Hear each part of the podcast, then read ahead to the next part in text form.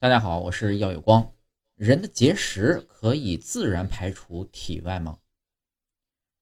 近年来啊，随着大家饮食结构的改变以及体检的普及，查出各种结石的人呢越来越多。年底单位体检就有不少同事查出有胆结石、肾结石。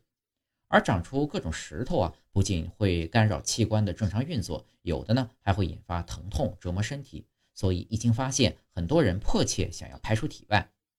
网上呢有多喝水、多蹦蹦跳跳就能排出结石，那么这是真的吗？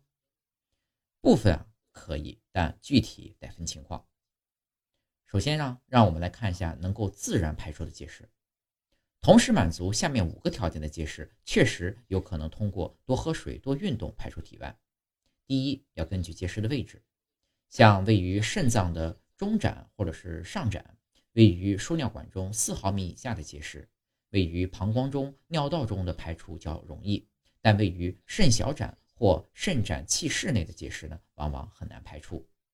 第二，根据结石的大小和形态，有一组来自欧洲的数据显示，存在于输尿管的结石，五毫米以下的且表面光滑的，有百分之六十八可以自行排出，而五毫米以上的结石则有可能卡在输尿管的狭窄处，最好呢还是采用需体外。冲击波碎石或者输尿管软镜碎石等方法进行治疗。三、根据患者自身的输尿管情况，输尿管畅通、没有畸形、局部炎性组织增生、息肉等情况，更容易自行排出。四、结石的停留时间，当结石在某一部位停留时间较长时，比如说一般大于三十天，就容易与该部位的黏膜产生粘连，形成内形成肉芽，就难很难排出。也就是说，结石越早发现，干预越易排出。五、结石所在侧的肾功能，当患侧肾功能减退时呢，肾脏的分泌功能差，不能产生足够的尿液来促使结石排出。如果没有满足上述情况，还盲目施行，有时呢甚至会适得其反。下面呢，让我们来看一下盲目排结石的后果。首先会造成尿血。较大的结石因蹦跳等剧烈活动，在肾脏位置发生移动，进而呢会损伤肾脏黏膜、肾盂黏膜、输尿管黏膜，引起血尿。